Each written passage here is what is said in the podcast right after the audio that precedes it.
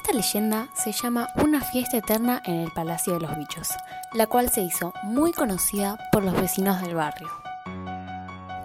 La presencia del lugar llama mucho la atención a las personas que visitan esas zonas. Los vecinos le cuentan esta leyenda a aquellos desconocidos que miran esta casa con asombro. En 1910, el rico italiano Rafael Giordano construyó una mansión cerca de la suya de regalo de boda de su hija, en la cual la iban a festejar en ese gran palacio. La fiesta fue en abril de 1910. Fue animada, llena de música y bailes. La boda terminó a las 5.